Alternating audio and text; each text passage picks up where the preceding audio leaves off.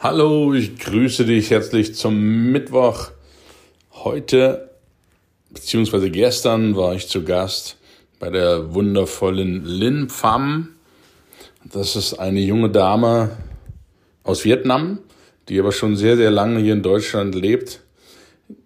Ich habe Lin vor vier Jahren in Berlin kennengelernt beim Cashflow-Spiel. Wir haben uns dort regelmäßig gesehen. Und Lin hat eine phänomenale Entwicklung auch gemacht, die ich dir nicht vorenthalten möchte, liebe Hörer. Sie hat mich in ihren Podcast eingeladen. Der ist natürlich holistisch feminal, hauptsächlich bestückt für Frauen.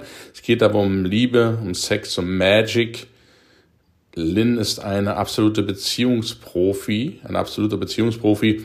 Und ich durfte zu Gast sein in Ihrem Podcast und unter anderem über das schönste Geschenk nach meiner gescheiterten Ehe sprechen.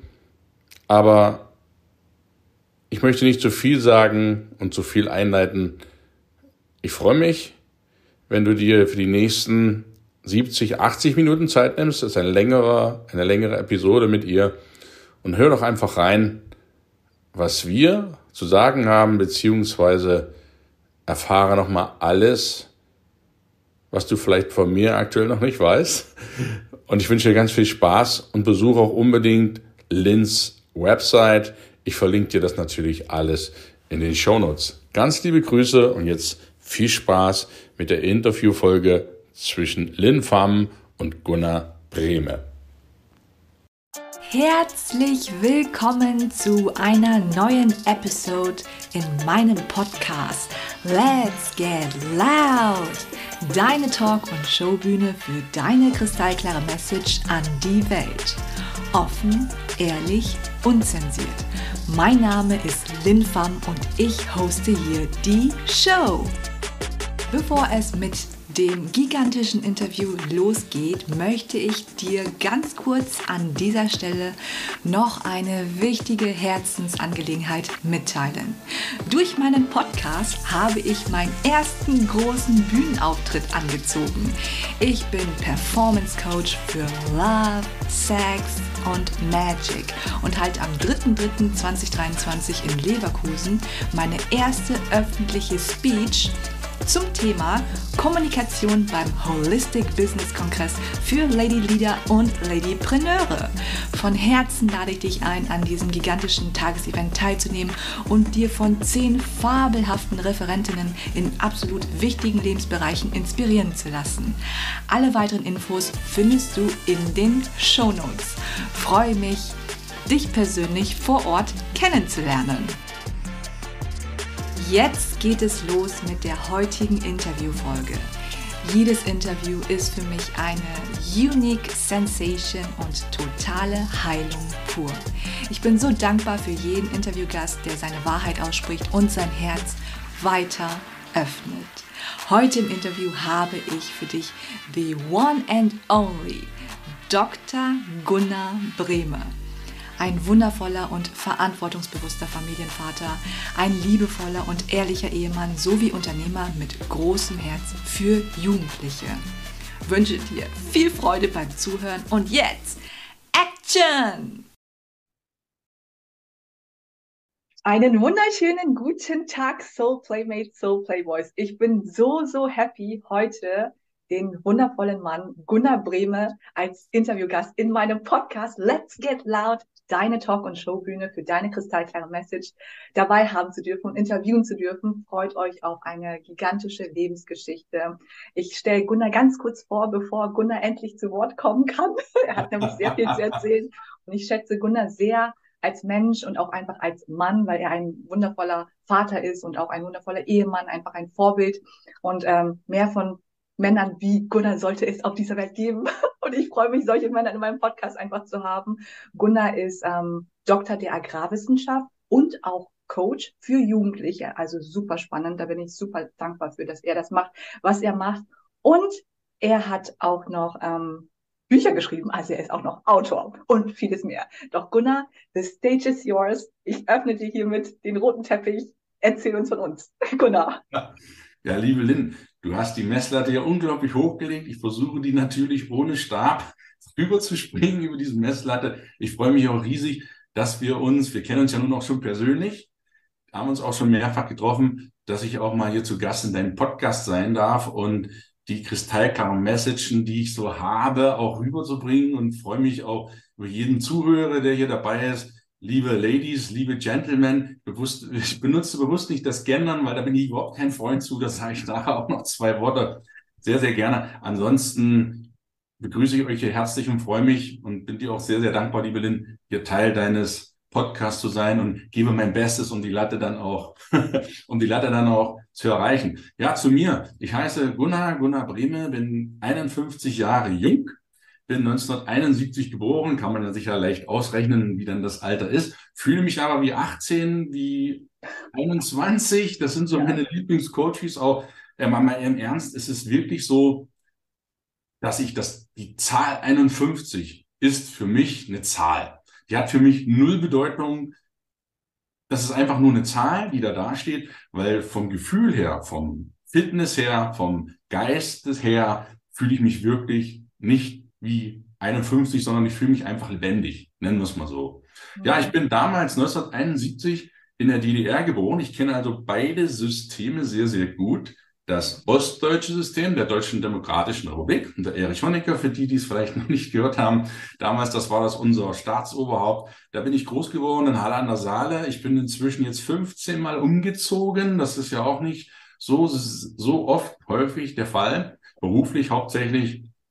Ich habe in der DDR da die ganz normale Kindergarten, Schulzeit absolviert. Da gab es noch die zehnklassige POS, die Polytechnische Oberschule. Man war als Kollektiv wirklich von der ersten bis zur zehnten Klasse zusammen. Und das muss ich sagen, ist etwas, was ich gut finde, sehr, sehr gut finde, dass du nicht jedes Jahr neue Klassenkameraden bekommst, sondern dass du wirklich im Team bist, im Team dich verstehst, auch mit Leuten, die vielleicht bisschen in Anführungsstrichen hässlicher aussehen. Du bist eine Clique, du bist eine richtig eingeschworene Clique und wir haben heute noch Klassentreffen nach 35 Jahren, wo alle Leute da sind.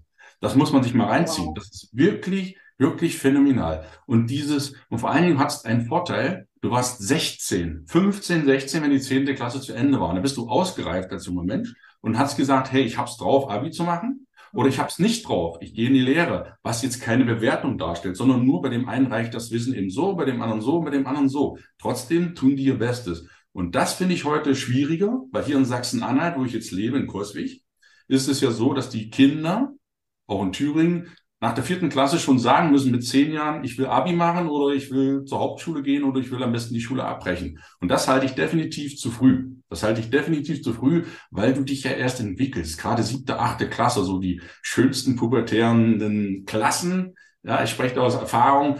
Da, da brennt richtig die Ranch manchmal. Und in dieser Zeit ist ja alles wichtig, nur die Schule.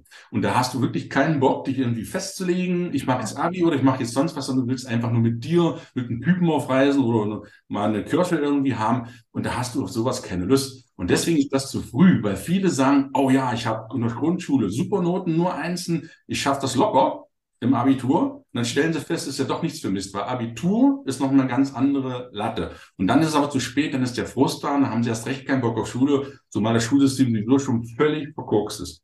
Später dazu noch mehr. Ja, und dann habe ich also zehnte Klasse normal gemacht.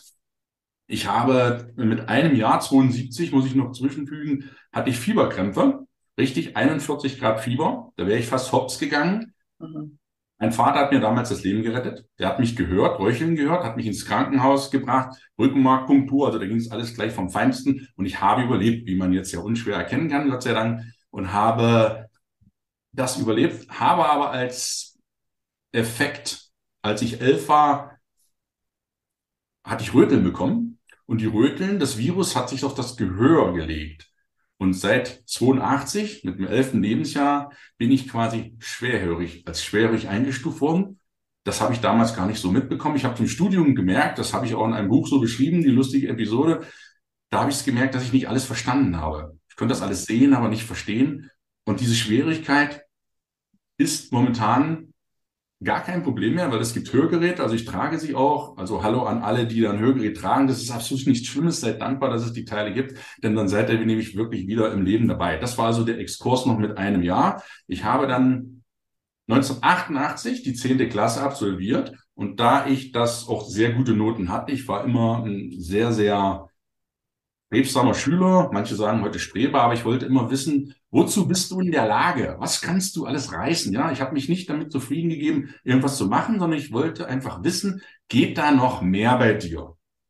Das ist so ein innerer Antrieb, ein innerer Motivationsantrieb. Gib dich zufrieden oder sei zufrieden, aber gib dich nicht zufrieden. Mhm. Guck mal noch, was da geht. Und dann habe ich natürlich mich beworben fürs Abitur. Man musste sich da bewerben anhand der Noten. Da kam man nicht einfach so, was mache ich denn? Ach, ich schicke mein Kind aufs Gymnasium. Da wird es auf jeden Fall nicht auf der Straße landen. Der Trugschluss, liebe Eltern, solltet ihr spätestens heute ad acta legen. Denn das Gymnasium ist kein Freifahrtschein für ein glückliches Leben. Das Gymnasium sollte etwas für Leute sein, die später studieren wollen. Denn Abitur heißt nichts anderes als Vorbereitung aufs Studium. Und wer wirklich keinen Bock hat, später Lehrer, Anwalt, Arzt oder sonst was zu werden, sollte bitte das Abitur tunlichst sein lassen weil dort sind die Ansprüche richtig hoch und ihr seid nur frustriert, wenn ihr eure Schützlinge dorthin schickt, beziehungsweise die sind frustriert und ihr wiederum dann natürlich mit. Hab mich beworben, habe Abitur gemacht 1990, aber dazwischen ist noch was Entscheidendes passiert. Zwischen 88 und 90 liegt 1989 und das ist der Umbruch des, der DDR. Da kam die Wende 1989. Die habe ich als 18-Jähriger hautnah miterlebt. Ich war gerade in die zwölfte Klasse gekommen, also ich war mitten im Abitur. Jetzt musst du dir vorstellen, da bricht dein System zusammen. Mhm. Da bricht der ganze, nicht nur deine Familie zieht um oder in der Haus, in der Stadt brennt ein Haus ab, da bricht dein ganzer Staat zusammen. Deine ganze Regierung ist weg. Von heute auf morgen, mal ganz plastisch ausgedrückt. Und das mitzuerleben als 18-Jährige, wo die Welt jetzt offen steht und sagt, hallo, was kommt als nächstes, das war für mich erstmal eine unglaubliche Erfahrung. Allerdings muss ich dazu sagen, dass die jungen Menschen und ich damals als junger Mensch, siehst du Veränderungen relativ cool. Du bist also nicht wie so ein 50, 60-Jähriger, um Himmels Willen, was passiert jetzt? Alles ist vorüber, alles vor umsonst. Du siehst das als 18-Jähriger noch mehr als Chance. Und das kann ich nur bestätigen, das ist doch cool so, behalt dir das bei sei da offen, verschließ dich nicht, auch wenn dein ganzes System zusammenkracht. Und wenn ich das mal so vergleiche, 18 Jahre DDR, jetzt sind es ja schon mittlerweile 34 Jahre Bundesrepublik, 33 Jahre oder dieses Jahr 34 Jahre Bundesrepublik, die ich dann auch erleben durfte, dann frage ich mich allerdings, welches von diesen beiden Systemen, wenn ich die so vergleiche, haben wir das aktuelle Regierungssystem ist eigentlich das bekloppteste. Muss ich wirklich so mal sagen. So verrückt, so verrückt, wie man jetzt in der Regierung ist und so unverantwortlich. Ich habe nichts gegen Frauen, absolut nicht. Ich bin da, ich achte Frauen, ich schätze sie, ich liebe sie. Aber es kann doch nicht nur sein, nur weil da Frauen sitzen müssen von der Quote her, dass da Frauen rein müssen. Es kann doch nur so sein, derjenige, der es bringt, der die Leistung bringt, egal ob Mann oder Frau, spielt keine Rolle.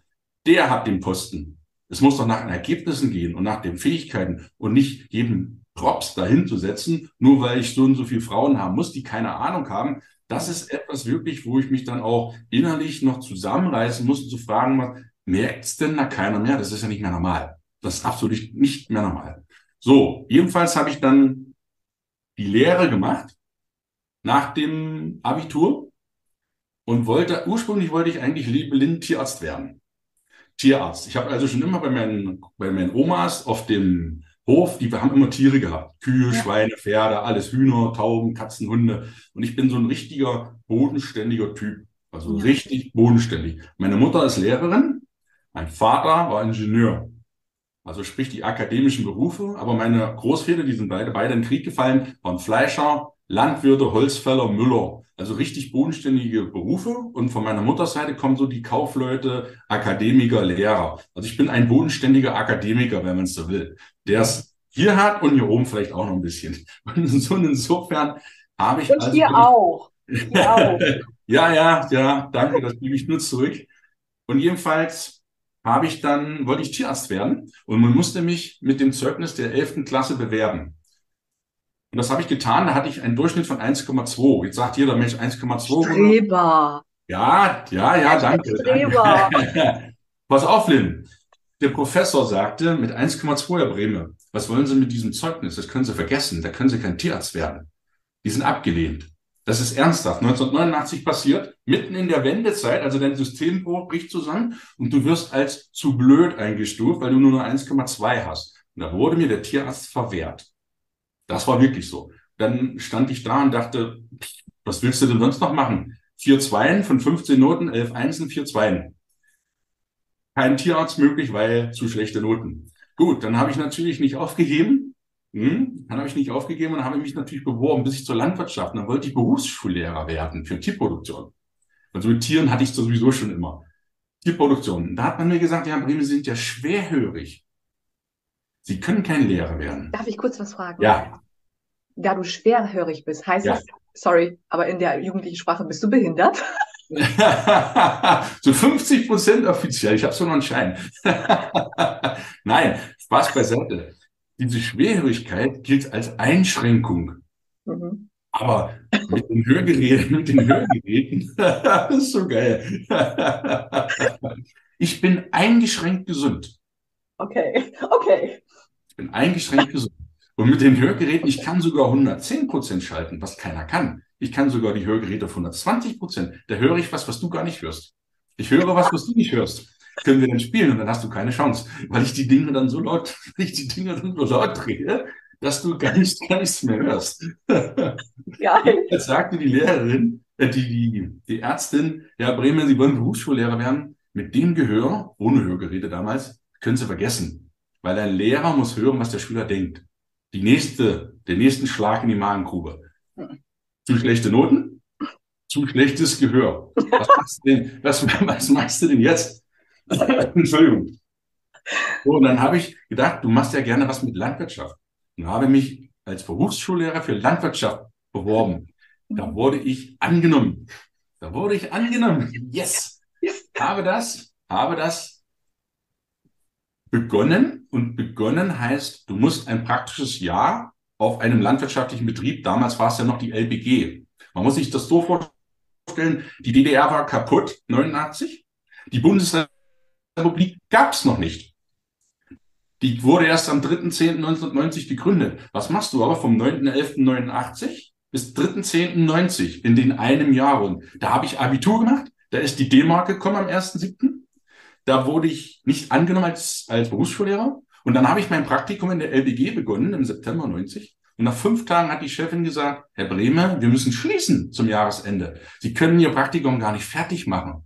Das alles in dem Jahr im Niemandsland zwischen DDR und Bundesrepublik, irgendwo dazwischen, wo kein Staat existierte so wirklich. Und da passierte das so alles, da passiert es richtig. Und dann habe ich gedacht, ja, super, was machst du denn da?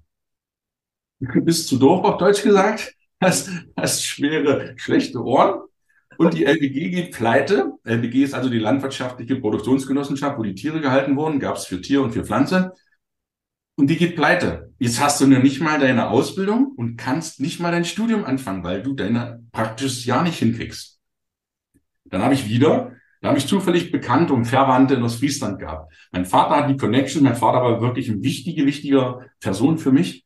Der hat immer die Beziehung gehabt. Mein Vater hat immer die Connections gehabt. Der konnte gut mit Menschen und hat immer irgendwie das Vitamin B gehabt. Woher er wieder das gemacht hat, weiß ich nicht. Der war phänomenal. Und dann hat er es geschafft, dass ich dort in einem Lehrbetrieb in Ostfriesland gekommen bin, der mich, das hat die Möglichkeit geboten hat, das landwirtschaftliche Praktikum zu Ende zu bringen. Und während dieses Praktikums, ich wurde sozusagen mit 19 in die böse Bundesrepublik geschmissen, von uns DDR-Bürgern war das ja der Staatsfeind Nummer eins, der böse Westen, und wurde mit 19, blub, in einem Tag musste ich mich entscheiden, vom Freitag auf Montag, drei Tage, machst du es oder machst du es nicht? Und dann habe ich den, meinen Kumpel in der LBG gefragt, das war so fünfte Klasse Schulabschluss. Der hatte wirklich nichts weiter im Kopf, aber der hat gesagt, na klar machst du das, weil ich mir unschlüssig war. Und ich sage, okay, wenn der das sagt, dann muss es ja schon stimmen. Bin nach Ostfriesland, habe die Lehre gemacht. Du musst, um Landwirtschaft studieren zu können, damals, jetzt ist es wieder so, Gott sei Dank, musst du ein, mindestens ein Jahr in einem praktischen Betrieb gearbeitet haben, damit du überhaupt weißt, wovon du sprichst. Und das finde ich für Politiker mal ganz gut, dass sie ein Jahr Praktikum in irgendeinem Betrieb machen, damit sie überhaupt wissen, wovon sie sprechen. Als das Jahr durch war, wollte ich dann auch kein Berufsschullehrer mehr machen. Da wollte ich einfach nur Landwirtschaft studieren. Das hat mir Spaß gemacht. Also habe ich mich angeschrieben an die Uni Göttingen. Kann ich bei euch Landwirtschaft studieren? Was ist denn euer Numerus Clausus?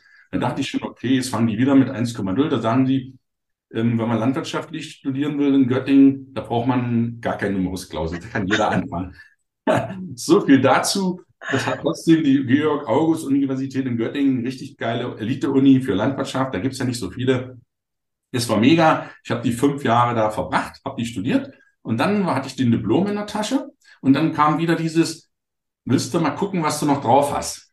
Mhm. Dann habe ich den Doktor draufgesetzt. Doktor der Agrarwissenschaften, Doktor SC Ager. Und habe den dann in zweieinhalb Jahren wirklich durchbekommen. Mit eins sogar. Also da habe ich mich richtig, auch richtig mal Zeug legen. Ich wollte es einfach wissen. Und ja. das war für mich so dieses, wow, du hast das drauf. Das war für mich so innerlicher Stolz. Das war innerlicher Stolz. Zwischendurch habe ich geheiratet. Meine erste Ehe 1996. Habe zwei Kinder aus dieser Ehe. Die 2000, äh, 1997 meine Anna und 2001 mein Paul. Die Kinder sind sozusagen geboren. Und ich hatte dann eigentlich alles bis 2001. Kinder, Haus, Doktortitel, einen Job. Und dann dachte ich, jetzt bist du glücklich. Mhm. Da dachte ich, das war's jetzt, ne? So diese Reihenfolge, dieser klassische Ausbildungsweg. Und dann kam 2004 von heute über, über Kopf, über Nacht die Entlassung. Mhm. Das war so für mich ein, das erste ganz, ganz schlimme Erlebnis im Leben, mhm. wo ich gedacht habe, die Welt bricht zusammen. Das kann doch nicht sein. Du bist doch nun wirklich nicht auf den Kopf gefallen. Das passt doch alles von der Entwicklung, die man so nehmen sollte. Und trotzdem bist du wieder nicht gut genug. Und das hat mich damals wirklich erstmal riesig zurückgeworfen, so dass ich dann aber entschieden habe, ich, ich mache mich selbstständig. Und das bin ich noch heute. Beste Entscheidung ever. Ja, doch, das, darf ich ja. kurz was einhaken? Ja, klar. Das Krasse, das Krasse ist ja, früher, ganz früher, wo du auch sagst, deine äh, Großeltern und ähm, Ahnenreihe, sag ich mal so, in meiner Sprache heißt es Ahnenreihe, die waren ja Bauer und so weiter und so fort. Sie waren ja alle selbstständig. Hm. Und mit der Zeit hat sich das so geswitcht, dass es jetzt so viele Arbeitnehmer gibt, Angestellte. Aber ich bin der felsenfesten Überzeugung, dass wir uns gerade wieder in die Richtung bewegen, dass immer mehr Selbstständige auf der Welt gibt. Ist so, weil wir wollen uns ja selbst verwirklichen. Und wir wollen nicht mehr im System arbeiten und ja. Das ist so. Ich will, den Rahmen nicht sprengen. das können wir lange genug diskutieren. Ich kenne viele, die in einem Beamtenjob sind, die in einem öffentlichen Dienst war es ja früher, da wollte man ja rein, weil man so dachte, yes, jetzt hast du es geschafft. Aber schau dir mal, nicht alle, aber schau dir mal einen Großteil der Leute an, die da arbeiten. Ja. Es sind sogar Beamte angeblich Sicherheit. Die absolute Sicherheit gibt es sowieso nicht. Du kannst morgen ganz schnell rausfliegen, auch im öffentlichen Dienst und als Beamter, das geht ganz schnell. Aber diese vermeintliche Sicherheit, die Leute sind abgestumpft. Die gehen nur noch zur Arbeit, um irgendwie die Woche rumzubringen. Sie freuen sich so Fresse. Auf, ja, die sind, die, die sind, das haben wir immer gesagt, die Robinson-Methode am Montag, warten auf Freitag. Ja. Und das kann es doch nicht gewesen sein. Mal ganz ehrlich, das kann es nicht sein im Leben, dass du Montag dich schon auf Freitag freust, weil du dann endlich in dein Wochenende kommst und endlich von diesem verhassten Job loskommst. Dann ist was grundsätzlich falsch. Definitiv. Bin ich ganz bei dir. Ja, krass, dass ähm, mit der Entlastung und dass es dann, dass du das Gefühl hattest, dass du nicht gut genug bist. Also würdest du schon sagen, dass es einer der schlimmen Momente in deinem Leben war? Ja, definitiv. Ich würde sagen, ich habe eigentlich drei schlimme Momente. Das also sind so teile sie, teile sie von Herzen gerne mit ja, uns. Ja, sehr, sehr gerne. gerne. Weil du ja so selbstreflektierend bist, was ich ja so toll an dir finde, gerade als Mann. Das sage ich ganz ehrlich. Ähm, teile uns auch sehr gerne mit, wie hast du diese schl vermeintlich schlimmen Shit-Momente für dich umgewandelt ins Positive, ins Gute? Wie hast du alles ins Goldene umgewandelt? Mhm. Ja, das würde ich sehr gerne tun. Also der erste Moment, der erste, erste Krise, will ich es mal nennen, mhm. war die Entlassung. Für mich war das ein Schlag ins Gesicht, du bist nicht gut genug. Mhm. Wenn man sich nicht gut genug fühlt, hat das immer, das weiß ich jetzt, mit 51, mit Selbstbewusstsein zu tun. Mit deinem eigenen Selbstbewusstsein. Wenn das schwach ist, und da meins war damals definitiv nicht so hoch wie heute, dann habe ich das auf mich bezogen und habe gesagt, du bist wirklich zu schlecht. Was aber gar nicht stimmt. Ich habe damals Rotz und Wasser geheult, bei allen drei Krisen, wenn ich es nenne. Es tat unendlich weh, alle drei Krisen. Die anderen beiden kommen ja gleich noch. Die taten unendlich weh. Ich habe lange getrauert. Aber nachdem ich da durch war, wurde es schön. Ich habe mir einen Berater, einen Coach gesucht nach der Entlassung. Abgesehen von den Freunden, die natürlich auf den Kakao rumkamen und erstmal einen getröstet haben und ach du Armer und hm, hm, hm, habe ich festgestellt, das war gar nicht du Armer, sondern es ist eine Chance. Denn das chinesische Zeichen für Krise hat zwei Bedeutungen. Eins die Gefahr, das zweite die Chance. Mhm. Die meisten Menschen konzentrieren sich immer nur auf die Gefahr. Krise wird etwas, uh, aber die Chance sehen sie nicht. Und jede Krise verändert etwas, ob das der Zusammenfall des Systems war. Und du kannst einen entscheidenden Vorteil aus so einer Krise, du kannst in ganz, ganz kurzer Zeit Veränderungen herbeiführen, die du sonst Jahre brauchst. Die kommen innerhalb von Tagen, von Stunden, wenn du willst. Ich habe dann, nachdem ich mich ausgeholt hatte über den Jobverlust, habe ich dann einen, einen Coach gesucht, weil eine Freundin, die war Unternehmerin, sagte, du, das ist vielleicht gar nicht so schlecht. Und ein guter Bekannter sagte, Gunnar, herzlichen Glückwunsch. Ich sag, bitte? Ich bin doch gerade entlassen worden, sagt er, was Geiles gibt's nicht. Jetzt kannst ja. du dein eigenes Ding machen. Damals habe ich ihn angeguckt und gesagt, du hast doch nicht alle Latten am Zoll. Willst du nicht mal ein bisschen mit mir mittrauern? Mir geht's gerade ganz schlecht. Der guckt, mich, guckt er mich nur an und sagt, okay, bis nächsten Dienstag kannst du noch rumholen. Dann sagt, aber danach geht's los. Und ich bin froh, dass ich den dann hatte, weil danach ging es ja dann wirklich los. Ich habe natürlich mal zwei Monate arbeitslos gemeldet und sozusagen rumgeharzt, wie man das heute sagt, aber rum, rumhängen und abhängen, das ist nichts meins, absolut nicht meins. Und ich habe dann meine erste Firma gegründet, 2004. Die ist jetzt also schon 19 Jahre und die hat natürlich was mit Landwirtschaft zu tun, warum auch immer. Die macht halt Genehmigungsverfahren für landwirtschaftliche Betriebe, die macht Messungen, die bleibt in der Landwirtschaft und hat auch eine Computerschule, weil ich den Computer schon immer mochte, 1986 in der DDR haben wir den ersten Kleincomputer und da hat mich der Rechner fasziniert seitdem. Und ich habe also meine landwirtschaftlichen Know-how, Expertise, Genehmigungsverfahren, Planung, Messungen und eine Computerschule. Die habe ich in meiner Firma, die heißt einfach Dr. Gunnar Brehme. Einen anderen Namen hatte ich dazu nicht. Die habe ich 2004 gegründet, die gibt es auch heute noch und die ist natürlich heute noch aktiv und macht das auch. Wenn natürlich nicht mehr in dem, dem anderen, äh, in dem Maße, wie ich dann die zweite Firma 2000 19 gegründet habe, meine Gunnar Bremer Akademie. Und die macht das, das ist so mein, da Fokus richtig drin. Das ist so das, das Herzstück, die Akademie für junge Leute. Ja. Bleiben wir aber noch kurz beim Entlassung. Ich habe, die, nachdem ich die Firma gegründet habe, habe ich Aufträge bekommen und habe gemerkt, die Leute brauchen dich ja. Und ich habe mehr Geld verdient als vorher im Job. Ich habe mehr Geld verdient, ich hatte mehr Spaß ich mhm. konnte mir meinen Tag frei einteilen und ich habe mehr Geld verdient. Und da habe ich mir gedacht, puh, dann war dieses schlimme Momentchen eigentlich richtig. Das war der richtige Weg. Man muss auch ganz klar sagen, Unternehmer oder selbstständig zu sein, ist nicht was für jeden. Man kann es nicht jedem zwingen. Das muss ja sowieso immer von innen kommen. Von außen kannst du keinen zwingen. Sei mal Unternehmer. Da sagt er sich, uh, bin ja viel zu ängstlich, keine Chance. Aber wenn du das wirklich drauf hast und diszipliniert bist, Diszipliniert heißt, jeden Tag aufzustehen und dein Bestes für deine Kunden zu geben. Das ist ein Unternehmer. Ein Unternehmer hat nicht die Aufgabe, viele Leute zu beschäftigen. Das ist, wird von der Politik oftmals falsch verstanden. Der ist nicht dazu da, eine Firma möglichst viele Mitarbeiter zu haben. Eine Firma ist dazu da, die Kunden auf bestmögliche Weise zufriedenzustellen. Und wenn sie das machen, kommen automatisch die Kunden und das Geld und die Mitarbeiter, weil du schaffst es dann gar nicht mehr. Kommt das automatisch allein. Das nur so als als erster, als erster, als erste Krise, sage ich mal. Die zweite Krise war 2016. Das war eine sehr, sehr emotionale, schmerzliche Krise. Da ging es nicht um Beruf, dann ging es um meine Ehe. Mhm. 96 geheiratet und 96 und 2016, 20 Jahre später, habe ich mich von meiner ersten Frau getrennt. Das ist so das ist ein Schritt. Ich habe zwei Jahre dazu gebraucht. Ich habe zwei Jahre für diesen Trennung, das kannst du nicht einfach mal sagen. Wir kannten uns fast 30 Jahre. So, war tschüss, war schön mit dir. Beziehungen, da bist du nun viel, viel besser noch bewandert, liebe Lynn, als ich es bin. Das ist was richtig Emotionales, das geht richtig ans Herz, das geht richtig ans Eingemachte. Und ich habe lange, lange, lange, lange gezögert und gebraucht, machst du es oder machst du es nicht? Was erzählen die anderen? Du bist der Verräter, du bist, du bist alles. Mit Unworten wirst du beworfen, weit unterhalb der Gürtellinie. Und ich habe trotzdem den Schritt getan, weil ich gefragt habe, mich selber gefragt habe, möchtest du das jetzt so weitermachen? Oder möchtest du es ändern? Und da habe ich für mich den Entschluss gefasst, ich möchte es ändern.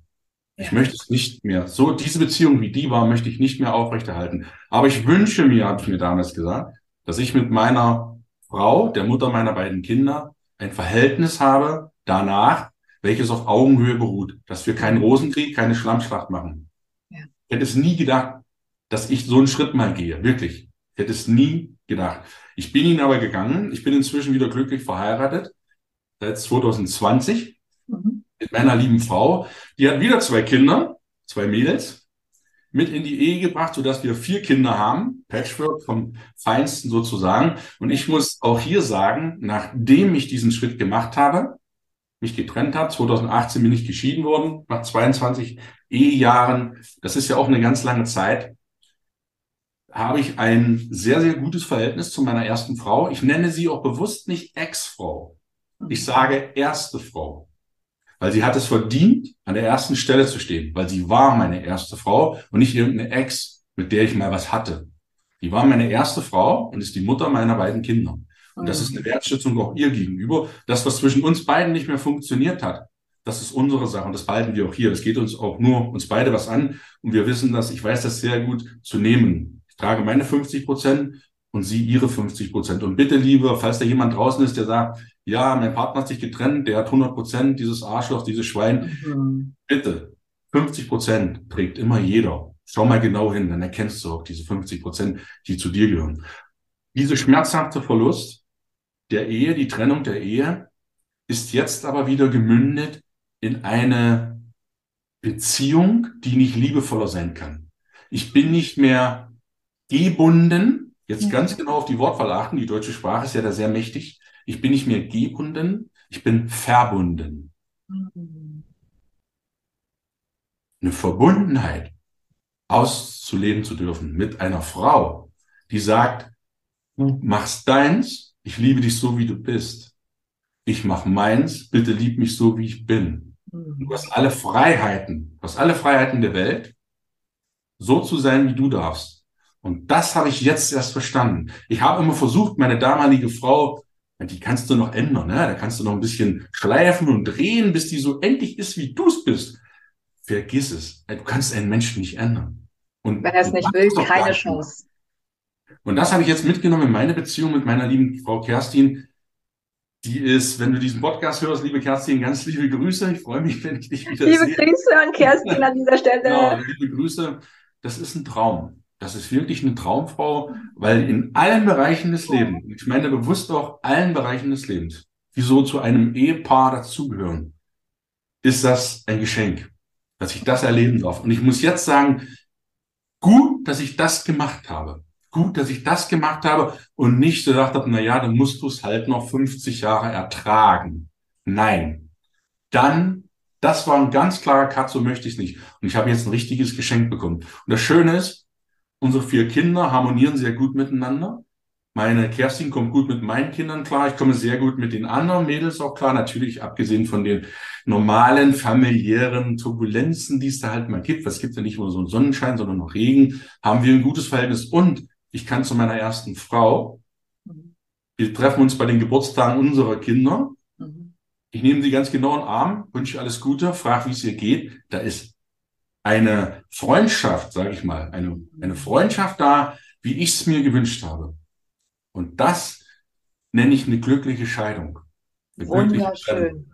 Das ist so, das ist mir auch wichtig, dass das so ist, weil sie hat es verdient als erste Frau, steht sie an erster Stelle, dann kommt meine zweite in Bezug auf die Kinder. Und diese Reihenfolge gilt es zu achten. Es ist nicht der Erzeuger, du liebe Frau, falls du hier zuhörst, irgendeine Frau, Riech bitte nicht vom Erzeuger deiner Kinder, wenn du dich getrennt hast oder er sich von dir getrennt hat. Das ist der Vater. Das ist der Vater deiner Kinder, nicht der Erzeuger. Gib ihm bitte, die deutsche Sprache ist sehr wichtig oder deine Worte haben unglaubliches Gewicht. Wenn du vom Vater sprichst oder vom Erzeuger oder von meinem Ex, ist das eine Missachtung. Wenn du aber vom Vater sprichst, von der Mutter sprichst, dann ist das eine Würdigung. Und dann ist das in Ordnung, was da noch abgeht. So, und die dritte, der dritte Moment, der war vor einem Jahr, nicht mal, vor acht Monaten. Mhm. 2022 im April, als mein lieber Daddy starb. Letztes Jahr ist mein Vater gestorben. Im April. Wir hatten noch zusammen angefangen, einen Zaun zu bauen. Und dann ging er ins Krankenhaus, Verdacht auf Schlaganfall. Und dann war es eine Hirnblutung. Da wurde er dreimal am Gehirn repariert, äh, Entschuldigung, operiert. Und dann hat uns der Arzt zu sich gerufen, also meine Mutter, meine Schwester. Die habe ich übrigens auch noch eine Schwester. Und die hat uns ins Krankenhaus gerufen. Dann sitzt du da oder stehst neben deinem Dad und der liegt an der Maschine. Wird künstlich beatmet. Ja, das ist so, das ist, man merkt es vielleicht, ist emotional, bin ich da noch nicht ganz drüber hinweg. Da bin ich auch ganz, ganz ehrlich. Du gehst ans Krankenhaus, siehst deinen Vater liegen auf der Intensivstation, piep, piep, piep, piep, piep, die ganzen Maschinen. Und du sagst, das kann doch gar nicht wahr sein. Das, das, das ist jetzt nicht real. Das ist nicht real. Dort liegt dein leiblicher Dad und sagt keinen Mucks mehr. Der gestern oder vorgestern, zwei Tage zuvor, noch quietschvergnügt zum Arzt gesagt hat, ja, dann bist nachher. Der Arzt hat gesagt, der war völlig eigenständig, der war immer fit, mein Dad. Hatte aber Hirnblutungen. Möchte jetzt nichts unterstellen, ob Corona-Impfungen dahinter sind. Ich bin, ich spreche auch das ganz offen an, die er alle drei hatte. Es ist nicht auszuschließen, dass die blutverdünnende Mittel haben, vielleicht dadurch zur Hirnblutung kam. Ich bin kein Arzt, also kein Arzt der Medizin. Ich möchte mich da auch nicht äh, einklicken, weil ich da kein Recht habe und keine Erfahrung habe. Jedenfalls war es so, dass mein Dad da lag. Mhm. Wir haben dann über Ostern, ich bin getauft, ich bin aber kein gottesgläubiger Mensch, habe ich auf die Wiederauferstehung geglaubt. Habe geglaubt, dass der wach werden wird. Und am 19. April letzten Jahres hat uns der Arzt nochmal zu sich gerufen und gesagt, das hat keinen Zweck. Das, was Ihrem Vater ausmacht, ist schon Himmel. Das, was da liegt, ist noch ein Körper. Und dann habe ich unter Tränen gesagt, ja, was macht man denn jetzt? Und dann hat er gesagt, der ist 76 Jahre alt gewesen. Der kann durchaus noch 20 Jahre so liegen. Ich sage, so 20 Jahre, der einfach nur mit einem Schlauch im Hals beatmet wird und ernährt wird mit dem anderen Schlauch. Ich sage, passiert da noch was? Nein, da passiert nichts mehr. Das ist so. Wir könnten noch eine vierte OP machen, sagt er. Aber nach dieser OP, egal wie die ausgeht, schlimmsten Fall, dass er es nicht überlebt, im zweitschlimmsten Fall, dass er überlebt, kriegt er mindestens Pflegestufe 3. Das heißt, er wird bettlägerisch sein und nie mehr irgendetwas sagen, wenn überhaupt. Und dann haben meine Mutter, meine Schwester und ich unter Tränen uns entschieden, die Maschinen abstellen zu lassen. Und das war so, das war, tat richtig weh. Da liegt dein Vater und du machst wie im alten Rom den Daumen nach unten. Und also da habe ich geflennt wie ein Schlosshund, da habe ich richtig geflennt, habe geschrien vor Verzweiflung. Warum ich? Warum passiert mir das?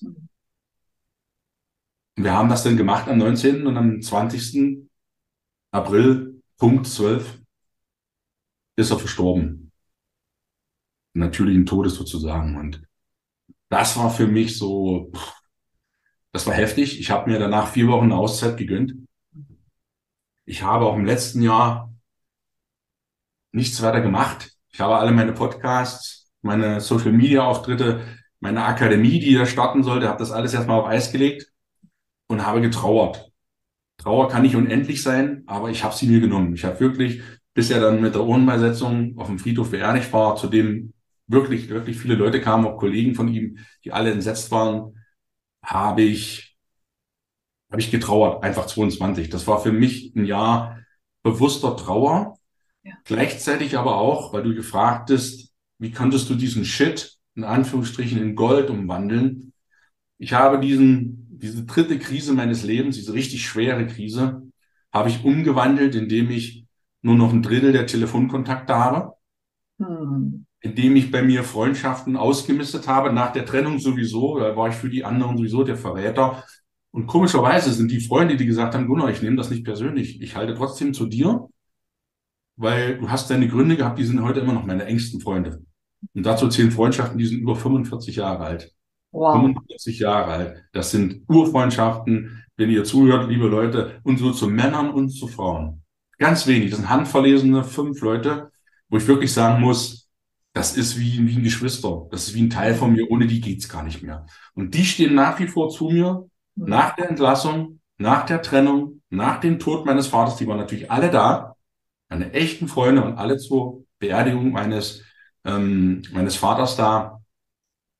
Und das gibt dir die Kraft, du wirst auch gefangen, trotz dieses schmerzlichen Verlustes. Und ich habe einfach das Jahr genommen, nichts gemacht und habe reflektiert. Was willst du im Leben? Wo willst du hin? Brauchst du das noch? Was brauchst du überhaupt noch? Und habe radikal ausgemistet im Haus. Mein komplettes Haus ist ausgemistet, richtig minimalistisch ausgemistet. Ich habe 70 Prozent meines Inventars weggescheuert, 70 Prozent. Auch hinter mir die Wand, hier ist wirklich nichts in meinem Büro, steht mein Laptop oder mein iMac, den ich vor mir habe mit meinem Stehtisch. Ich mag das gerne im Stehen, ist gut für den Rücken. Und, und ansonsten ist ja nichts weiter drin in diesem Raum, weil da kann ich denken, da kann ich, kann ich kreieren. Ja. Kreieren kann mir Inspiration holen. Ja. ich habe beschlossen, okay, 2023, also dieses Jahr, schreibst du wieder ein Buch. Das wird mein neuntes Buch sein. Wahnsinn! Neuntes Buch. Neuntes Buch. Ja, ja, ein neuntes Buch, genau. Ich werde dieses Jahr nach Ostern die Gunnar Bremer Akademie, das ist die Firma, die ich 2019 gegründet habe, online bringen. Ich mache seit drei Jahren schon eins zu eins Jugendcoaching, weil das so mein Herzensprojekt ist, oh. weil mich das Schulsystem, hier dürfen wir unzensiert sprechen, ankotzt. Ja. Mich kotzt dieses Schulsystem dermaßen an. Mich kotzt nicht die Lehrer an. Meine Mutter war auch Lehrerin. Ja. Die, also es gibt, die meisten Lehrer sind wundervolle Individuen, die eine unglaublich schwere Aufgabe haben. Ja. Junge Menschen zu Erwachsenen ranzuziehen. Das ist so unglaublich schwer, weil alle sagen, Lehrer werden geboren, haben Ferien und sterben. Mhm. Wenn das so ist, bitte Leute, dann werdet Lehrer, wenn das so einfach ist. Anwertet Lehrer. Das ist wirklich schwer. Ich habe es seit ja, seit, seit 51 Jahren sehe ich das jeden Tag. Meine Mutter, die Lehrerin ist. Wie die mit den jungen Leuten, was die für ein Feingefühl hat, mit jungen Menschen umzugehen. Was sie denen geradlinig, aber freundschaftlich, aber mit Konsequenz auf den Weg bringt. Mhm. Das finde ich phänomenal. Weil meine Mutter ist das zweite Vorbild in meinem Leben. Neben meinem Vater, das war. Meine Mutter ist eine der liebenswürdigsten Frauen, die aus nichts Gold macht, die sich zu helfen weiß, ja. die sich artikulieren kann und die absolut herzlich und menschlich ist, die aber auch konsequent ist. Ein Beispiel. Nach der Wende, die Schulklasse fuhr zum Ferien oder zum, zum wie nennt man es hier, Klassenfahrt nach Dresden. Meine Mutter hat vorher gesagt, erwische ich einen mit Alkohol, schicke ich den nach Hause. Mhm. Drei Typen von den 20 haben gedacht, die Frau Breme oder die Breme, wie das ja so heißt, macht die eh nicht. Haben sich die Kante gegeben am Geländer am Bahnhof. Meine Mutter hat die Eltern angerufen. Mhm. Die Eltern haben getobt vor Wut. Das können sie nicht machen. Das kriegen sie nicht hin. Die drei haben gesagt, das macht die sowieso nicht. Die hat gesagt, die Eltern bitte herkommen. Sonst stelle ich den Zug, dann kommen sie zu ihnen. Die Eltern sind nach Dresden gekommen. Die waren so prastig. Meine Mutter war total relaxed und hat gesagt, bevor sie ja sich aufregen oder einen Anwalt auf mich hetzen. Ich habe eine klare Order gegeben, die hieß okay. kein Alkohol. Die drei haben sich nicht dran gehalten, jetzt kommen sie nach Hause. Das wird ein Nachspiel haben und was in meiner Mutter an den Kopf geschmissen hat. Meine Mutter sagt, können wir alles später regeln. Jetzt nehmen Sie Ihre Schützlinge ins Auto und wir machen mit den anderen 17 Jahre weiter. Mhm. 17 haben meine Mutter aufs Schulter geklopft und gesagt, Frau Brehme, das war phänomenal. Ja. Es gab keine Alkoholprobleme mehr. Es gab nichts mehr, es war eine geile Klassenfahrt, die haben dich Dresden übrigens, wer noch nie in Dresden war, unbedingt besuchen. Es ist nicht meine Heimatstadt. Meine Heimatstadt ist Halle oder Wittenberg, mhm. auch cool, kommt vorbei. Aber Dresden, ein Must, must see, must see. Und diese Konsequenz mit dieser Liebe aber gleichzeitig für diese Schüler, damit sie eine Lektion bekommen. Ja. Ansage, nicht dran halten, hat die Konsequenz. Ja. Du machst es, du hältst dich nicht dran, dann kommt die Konsequenz. Es kann nicht sein, ich war 13 Jahre ehrenamtlich, entschuldige, wenn ich jetzt so kurz abschweife, ich war 13 Jahre ehrenamtlicher Schulsprecher, Klassensprecher, Schulelternrat, Kreis, Kreiselternrat, Landeselternrat. Ich habe es bis in die halbe Politik da hoch gemacht. Ich erinnere mich an einen Vorfall. Ein Junge hat ein Mädchen geschlagen auf dem Schulhof. Wir waren vielleicht acht, neun Jahre. Mhm. Eine Lehrerin hat dem Jungen eine gescheuert. Mhm. Die Eltern kamen in die Schule und da hat, musste sich die Lehrerin vor den Eltern, vor dem Jungen entschuldigen, dass sie ihm eine gescheuert hat. Mhm. Die musste sich rechtfertigen. Mhm. Ich sage nicht, dass unsere Kinder schlagen, um Gottes Willen. Aber ich sage, es muss Konsequenzen haben. Jetzt wird das mit dem Anwalt. Wenn ich nicht versetzt werde, schalte ich einen Anwalt ein. Vielleicht werde ich doch wieder versetzt am Schuljahresanfang. Hallo, haben wir denn noch alle Latten am Zaun? Merkt mir denn die Einschläge noch? Das kann nicht sein. Und meine Mutter ist so jemand, die ist konsequent. Liebevoll, aber konsequent. Und dieses ist phänomenal. Und dieses Lehren, jetzt bin ich wieder beim Jugendcoaching. Jetzt habe ich ja Hörgeräte, mit denen ich ja wieder alles höre. Oder noch mehr als ich als du vielleicht möchtest. Ja. Manchmal übrigens, Klammer auf, es ist gar nicht so schlecht, alles mitzubekommen, weil so wichtig ist manche Sachen auch nicht. Ich mache dann die Hörgeräte raus und bin in meiner eigenen Welt, habe meine Ruhe. Da kann ich schön Bücher schreiben und so weiter. Und deswegen mache ich jetzt Lehrer für junge Menschen. Das heißt, ich coache junge Menschen, ich baue die Akademie auf und oder habe sie aufgebaut, werde sie nach Ostern scharf stellen. Sie dann yes, yes, yes, yes. Geil. Also herzlichen Glückwunsch. Mega gigantische Lebensgeschichte bis hierhin. Und ich meine, die zweite Hälfte beginnt jetzt ja erst, ne? Ich meine, was jetzt noch alles auf dich zukommt, das wird ja gigantisch.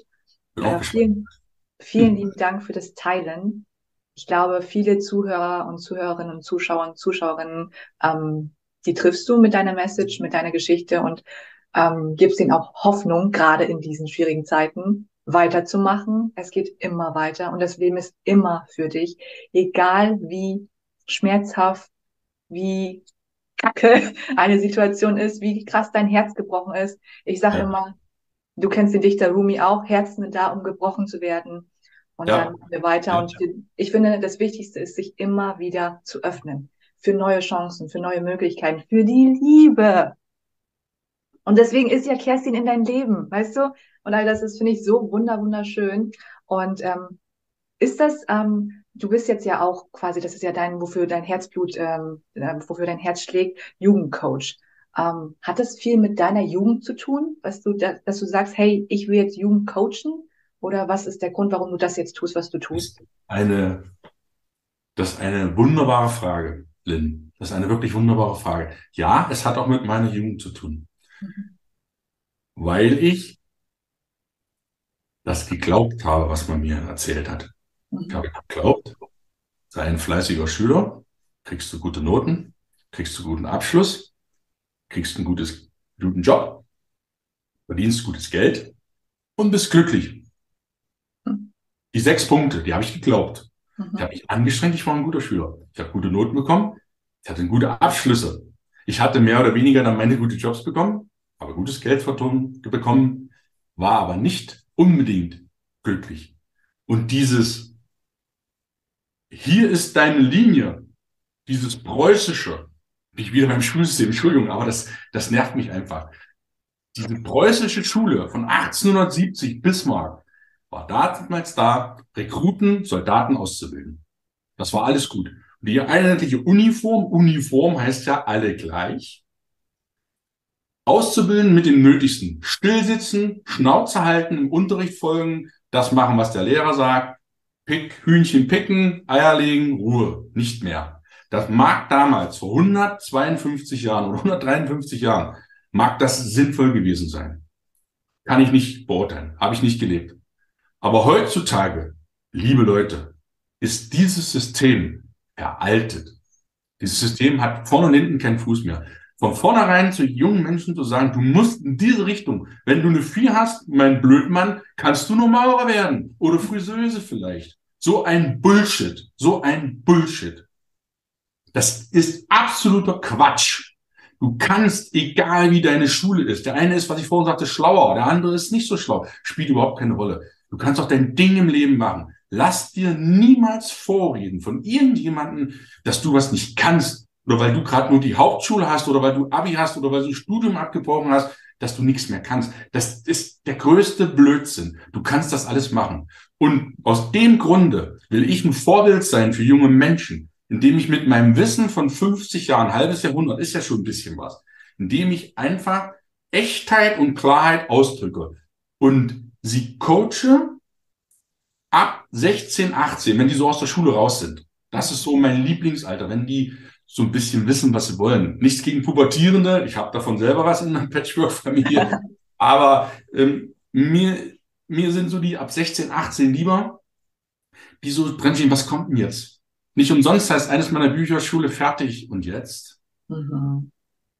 Da habe ich 16 junge Leute interviewt und sie gefragt, was, hast, was hast denn du gemacht nach der Schule? Das Buch ist phänomenal. Schule fertig und jetzt. Und dieses, ich möchte junge Menschen oder coachen, die ja jetzt schon im 1 zu 1 Coaching über mehrere Monate hinweg, möchte ich fit machen fürs Leben. Das ist so das, was ich will. Ich möchte sie fit machen, wählen zu dürfen. Nicht wählen zu müssen, mhm. oder wählen ist, wählen müssen widerspricht sich ja, nehmen zu müssen, sondern wählen zu dürfen. Denn weißt du, was wirklich Freiheit heißt? Denn wahre Freiheit heißt, ich habe die Wahl. Lasst euch das mal zur Zunge zu gehen. Ich habe die Wahl. Das heißt Freiheit. In Bezug auf Geld, in Bezug auf einen Job, in Bezug auf eine Beziehung, in Bezug auf Gesundheit. Ich kann das machen, aber ich muss das nicht machen. Das ist Freiheit. Und ich möchte meine jungen Leute dazu bringen, in diese Freiheit, ich möchte die Weichen stellen, damit sie da hinkommen. Und wenn die jungen Leute sagen, das war so geil, oder die Eltern sind es oftmals, die dann sagen, könntest du nicht mal, die sagen, das ist das Dankeschön am Telefon oder live ist das schönste Geschenk für mich und deswegen mache ich diesen Job. Das ist einfach cool, richtig cool.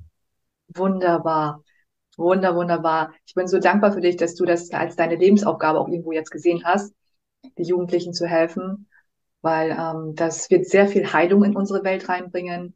Und ähm, ich meine, du bildest dich ja auch immer weiter und dieses ganze Wissen kannst du dann auch deinen ähm, Coaches mitgeben und so wachsen wir alle gemeinsam. Und ich sage immer, wenn wir anfangen bei uns selbst, uns selbst heilen, unsere eigenen Themen mal anschauen, weil jeder hat ein Päckchen zu tragen, jeder hat sein Thema, so heilen wir einfach Stück für Stück die Welt, weil die Welt ist so wunder wunderschön und es macht mich ehrlich gesagt traurig zu sehen, was wir teilweise mit der Welt gemacht haben. Doch, wir können noch zehn Stunden sprechen, wir beide, ne? Wir wollen hier den Rahmen nicht sprengen. Deine ganzen Bücher, die gibt es auch bestimmt alle in deinem Online-Shop, richtig? Genau. Ich pack, du meinst die, die, die, Bücher, ja, klar. Genau. Äh, ich packe denen nämlich alles in die Show Notes. Dann äh, könnt ihr bei Gunnar einfach shoppen gehen. Und Sehr ab, gerne. Ähm, genau, ab ähm, April hast du gesagt, steht die Akademie. Nach Ostern, das ist Woche 14, meine ich, 14, 15, wird die Akademie, die ja schon Vorbereitung ist, ich muss das mit meinem Lieblings-Webdesigner René nachklären, der macht für mich alle Webseiten, der macht das tadellos. Junger Bengel, 32 Jahre jung, der macht das und wenn die Akademie fertig ist, werde ich neben den 1 zu 1 Coaching, weil das kann ich nur in bestimmter grenzter Zahl machen, weil das ja immer sehr viel Zeit auch erfordert, werde ich das online anbieten über die Plattform gunnarbreme.de. Dort wirst du dann gleich auf diese Gunnar Bremer Akademie kommen und die werde ich dann scharf schalten. Dann betreue ich dich sozusagen als virtueller Coach. Wie, wie lange geht das Coaching? Geht drei Jahre. Das geht drei Jahre. Du hast wie eine Art Netflix-Abo, sage ich mal. Das ist auch nicht teurer als ein Netflix-Abo. Ja. Also total erschwinglich. Hausaufgaben bitte nicht missverstehen. Das sind Sachen, die dich, die du machen musst, die dich weiterbringen. Du kriegst alle drei Monate einen Call mit mir. Du hast Videos, über 750 Videos wird, werden, wird das geben, die ich für dich oder für die Coaches bereithalte. Bereithalte und du kannst das locker neben deiner Ausbildung nebenher machen. Du musst nichts abbrechen. Du kannst das nebenher machen und du wirst wachsen, dich definitiv verändern, garantiert. Geil, toll. Und du hast ja auch vier Kinder. Ähm, hast du ja. mit denen auch schon ein bisschen gecoacht oder wie, wie machst du das da? Ja, meine, meine Tochter, die Anna und bei Paul waren dann sozusagen die Versuchskaninchen natürlich, die dann, die dann zuerst gecoacht wurden, um das Ganze erstmal zu gucken, kommt das überhaupt an? Wie cool musst du dich denn hinstellen, ne? Bei jungen Leuten, da kannst du ja, da kannst du ja alles falsch machen der ist uncool. Die sollen aber auch, ich soll ja nicht, das soll ja nicht ein, ein Vater sein, sondern es soll ja ein Freund sein. Ich sehe die Coaches als Freund, als Partner. Toll. Von dem, oder aber also doch schon ein Stückchen Mentor und Coach, als soll, weil sie wollen ja noch was lernen. Und ich werde im Coaching alles reingeben, was sie lernen können, lernen wollen. Aber du fragst nach Patchwork. Patchwork ist natürlich eine coole Geschichte, weil die Mädels von meiner Frau, die sind jetzt 16 und 11, auch zwei wirklich herzensliebe Mädels, die aber in die Pubertät reinkommen, die letzte zumindest, dann haben wir es, habe ich es viermal durch, das ist dann, reicht auch, das reicht auch. Und die 16-Jährige macht jetzt gerade ihr Abi. Mhm. Und die Kleine ist der sechste Klasse, da ist noch alles Luft. Und die führe ich auch an. Und das Coole ist, dass meine Kinder, als ich mit 18 angefangen habe, denen das zu erklären, hauptsächlich reden wir erstmal im Bereich Finanzen, Zeitplanung, so Selbstmanagement, das sind noch die Kernbereiche. M, M3, RT, kann ich nachher noch ein paar Worte dazu sagen, zum Coaching, dass die aber erst mit ein, zwei Jahre später erkennen, wie cool das eigentlich ist in dem Moment, wo du das erste Mal denkst, denkst du, hm, was will der noch und nochmal lernen und wozu ist das Quatsch? Ich bin doch froh, wenn ich aus der Schule raus bin. Dann brauche ich doch nicht mehr zu lernen. Das ist der größte Trugfluss, liebe junge Leute. Nach der Schule fängt das eigentliche Lernen erst an. Dann stehst du wie beim Autotaro, stellst du auf Null, wenn du aus der Schule raus bist und dann geht's eigentlich los mit voller Tankfüllung. Voller Tankfüllung meine ich mit dem Schulwissen, was da mehr oder weniger drin ist, von denen du wahrscheinlich nur zwei, drei Prozent im Leben überhaupt noch brauchst. Und damit du wir machen keinen Nachschulunterricht, Nachhilfeunterricht, aber ich bereite dich im Coaching aufs Leben vor und auf die Bereiche, die du wirklich brauchst. Bereich Geld, Bereich Mindset, Bereich Minimalismus, Bereich Resilienz und Bereich Zeit. MRT. 3M, RT. Da mache ich die Leute fit, weil ich mich da auskenne, weil ich das selber auch so mache und ich mhm. zeige denen genauso, wie ich das mache. Ich erzähle denen nicht irgendwas vom Pferd, wie es sein könnte, oder Lynn hat gesagt, das soll ganz gut sein. Nein, ich erzähle, das mache ich. Und ich stelle ihnen das vor und begleite sie sozusagen über drei Jahre. Dann gibt es noch einen Aufbaukurs, den entwickle ich gerade. Wenn dann jemand noch weitermachen will, dann geht es dann wirklich noch in die Tiefe und dann naja, verfeinern wir das Ganze noch. Aber so die ersten drei Jahre, wenn du die hast, garantiere ich dir eins, du hast ein Wissen von 30 Jahren. Mega. Du hast ein Wissen mit 20 wie ein 50-Jähriger. Und bist erst 23, wenn du mit 20 anfängst zum Beispiel. Hammer. Hammer. Und klar, Wissen ist das eine. Du, du bringst sie auch in die Handlung, weil nur angewandtes Wissen ist wertvoll und deswegen Richtig. mega. Wunder, Richtig. wunderbar.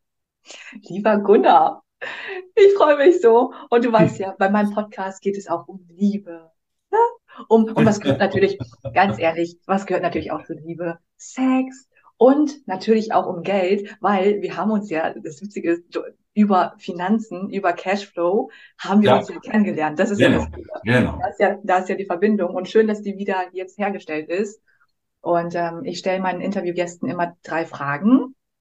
Und ähm, da du ja auch ein gefühlvoller Mensch bist, weil du ja auch Trauer zulassen kannst, was ich sehr bewundere, weil viele Männer das nicht mehr machen und das wegdrücken, weil ich sage immer, Tränen sind so wichtig.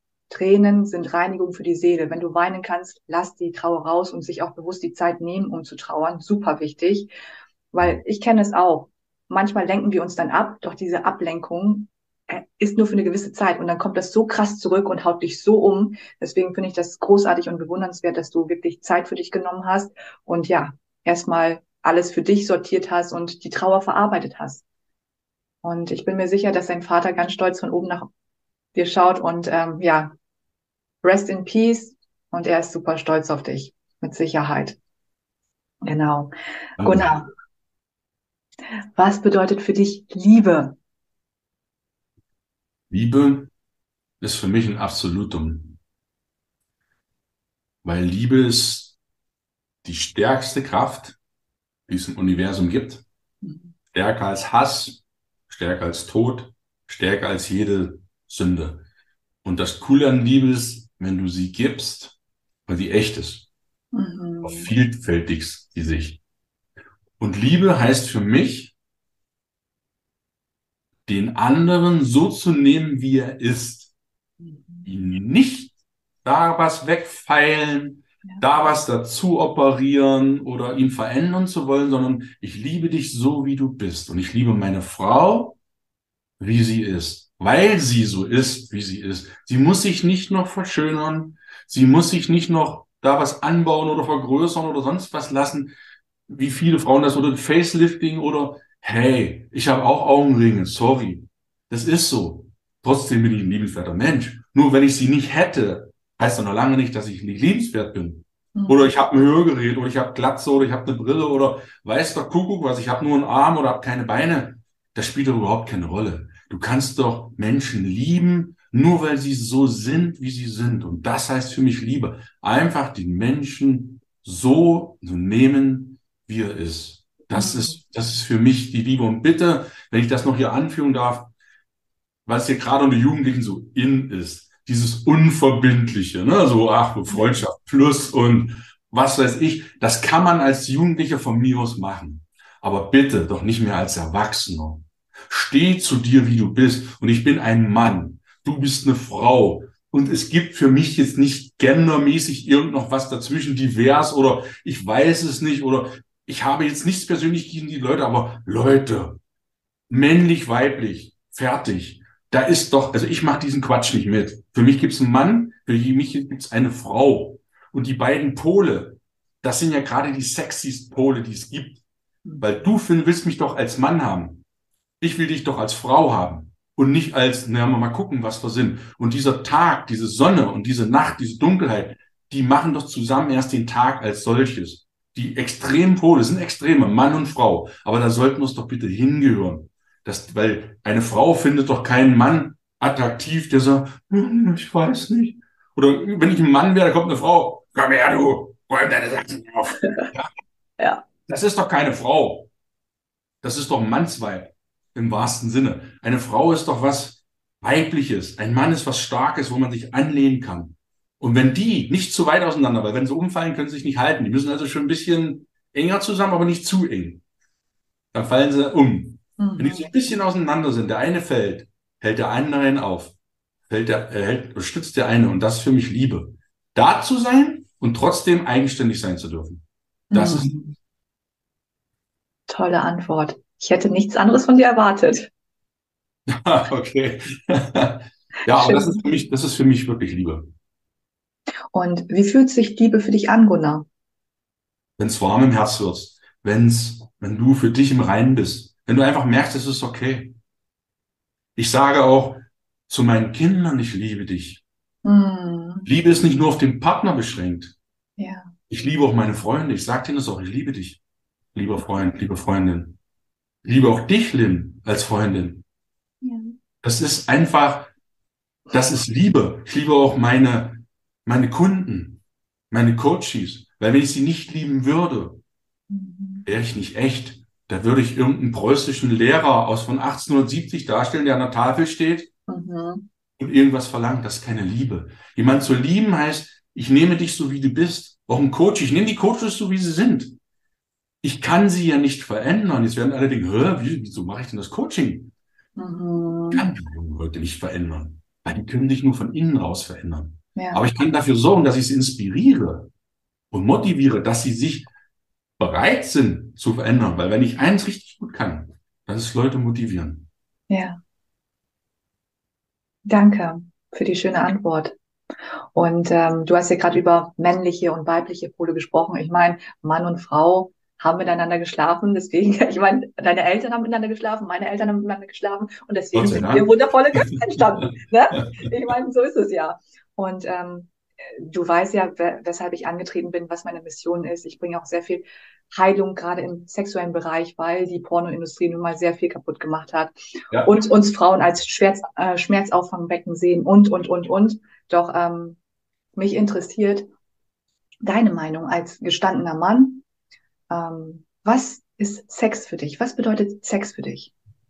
Sex für mich als echt Mann ist einfach ein Grundbedürfnis. Mhm. Sex ist für mich ein Grundbedürfnis, welches ich mit meiner Frau ausleben darf. Und zwar im Flow zu sein mit dem liebsten Mensch, den ich an meiner Seite habe, mit dem ich mhm. wirklich nahezu alles teile. Ja. Das heißt für mich Sex. Sex heißt für mich nicht, ich komme mal eben schnell. Das ist für mich kein Sex, das ist kurzfristige Befriedigung. Sex heißt auch nicht für mich, du gehst zu einer, Dating-App oder log, loggst dich bei Pornhub oder sonst was ein. Das meine ich nicht mit Sex. Sex ist für mich was ganz Privates, was ganz Persönliches, welches ich genieße. Ja. Und nicht nebenbei irgendwie mache. Mhm.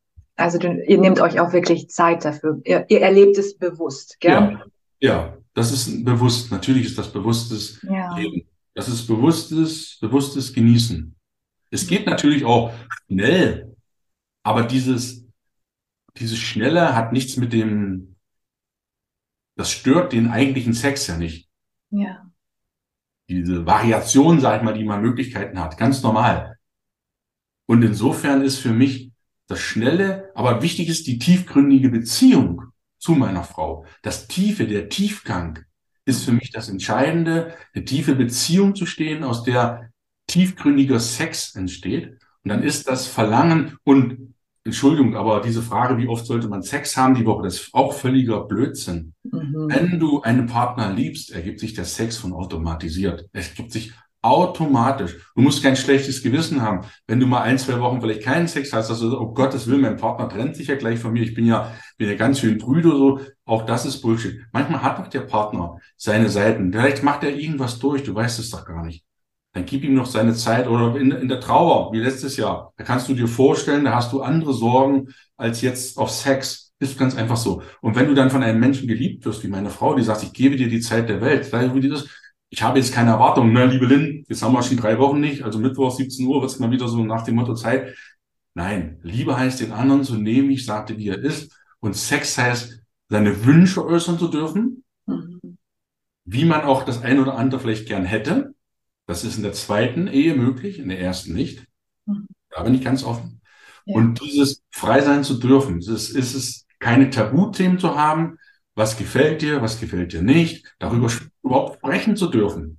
Nicht so, oh Gottes Willen, oh, das Thema, Alter, zahlt ab das Video, da kann man noch nicht drüber sprechen. Doch, klar, das ist doch ganz was ganz Normales. Ja. Wir machen nur was Animales, Abnormales draußen. Und glaub mir, liebe junge Männer, das spreche ich, das lehre ich nicht im Coaching, aber das spreche ich oftmals an. Du glaubst doch nicht wirklich, nur weil du dich schick anziehst oder mit einem Lambo oder Porsche vorfährst, dass jetzt die Frau sagt, ach, mein Süßer, komm gleich hinter, hinter an die Theke. Das ist doch völliger Blödsinn. Eine Frau imponierst du niemals mit Äußerlichkeiten. Eine Frau öffnet sich dir, wenn sie merkt, dass du das herzlich meinst und wenn da irgendwas in deinem Herzen spricht. Das kann ich von, aus Erfahrung sagen. Diese niemals, also die wenigsten Frauen, die ich kenne, Statussymbole, völlig uninteressant. Sondern was hast du für eine Ausstrahlung als Mann oder überhaupt, dass du einen Mann ausstrahlst? Da solltest du dich drum kümmern. Und dann kommt die Liebe und der Sex von ganz alleine. Hm, so schön. Danke, das aus deinem Munde zu hören als Mann, weil ich kann es als Frau bestätigen und ähm, das ist ja auch mein Themenbereich. Wir Frauen, wir, wir öffnen, weil bei mir heißt ähm, die Vulva ja Joni. Und Mhm. wir Ja. öffnen uns erst, wenn wir uns sicher und gewertschätzt fühlen. Alles andere ist Vergewaltigung auf Zellebene, ist so. Und was mit man, was mit sich machen lassen, was man nicht will. Und ähm, wir, wir Frauen, wir wollen gewertschätzt haben, gewertschätzt werden und wir wollen Sicherheit spüren. Dann öffnen wir uns. Ja, das, das ist super. Also so habe ich es noch gar nicht so gehört, aber das spricht eins zu eins, wie ich auch eine Frau sehe. Und ich wertschätze Frauen. Ich bin, oder ich liebe Frauen genauso, wie ich auch die Männer liebe, mit meiner Liebe, weil ich Frauen cool finde. Wenn es richtig echte Frauen sind und echte Männer, was Schöneres gibt's nicht. Und eine Frau hat eine Wertschätzung verdient und die gehört nicht an den Kochtopf oder nach dem Motto, die Kette ist zu lang, ne? Warum sieht man dich im Wohnzimmer und all so eine blöden Sprüche. ja. Das ist, ja, das ist alles Bullshit. Eine Ja. Frau hat eine Wertschätzung verdient und eine Frau darf ruhig etwas weiblich sein. Die ist diejenige, die, die vielleicht ein bisschen Schutz bedarf. Und der Mann, das ist nun mal der Jäger. Hey, wir sind in einer, in einer Urgesellschaft Jäger und Sammler. Das ist der, der den Bär jagt, Mhm. der das Geld nach Hause bringt mit seinem Speer, mit seiner Arbeitskraft heute. Das ist der Mann. Der ist das Starke, an dem man sich anlehnen kann. Und wenn du eine Frau, wenn ich eine Frau wäre und da wäre so ein Mann, der sagt, wow, der ist echt, das ist ein echter Mann, dann lehne ich mich da auch gern an, dann öffne ich mich auch gern. Aber wenn da so ein Halbherziger nicht weiß, was er ist und sagt, na ja, ich will nur mal schnell und so, da habe ich doch als hätte ich doch gar keinen Bock drauf. Mhm. Überhaupt keinen Bock, würde ich jedenfalls sagen. Ich bin stolz, dass ich ein Mann bin. Ich bin gerne Mann und ich liebe gerne meine Frau. Toll. Sehr schön. Habt ihr beiden schon mal äh, in Richtung Tantra was ausprobiert? Haben wir gelesen, Mhm. gesprochen, aber ausprobiert noch nicht. Nein. Okay. Vielleicht kommt, vielleicht kommt, vielleicht kommt ein Retreat. auf die To-Do-Liste. vielleicht kommt ein Retreat von mir Ende des Jahres. Für Paare. Ja, gerne. Wir sind da wirklich offen und auch meine Frau ist da, die bewundert auch, die sagt das immer, Gunnar, du bist überhaupt nicht verklemmt.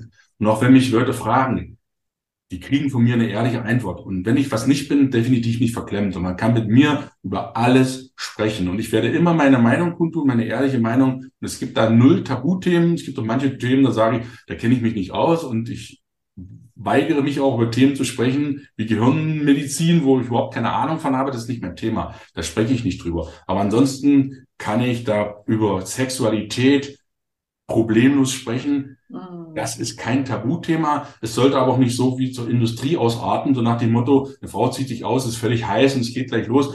Das ist ein Vorgegaukler falscher Realitäten. Das gibt es nicht im Leben. Sondern was du gesagt hast, eine Wertschätzung der Frau, die öffnet ihre Vulva erst, wenn sie bereit ist. Ja. Das ist doch auch in Ordnung so.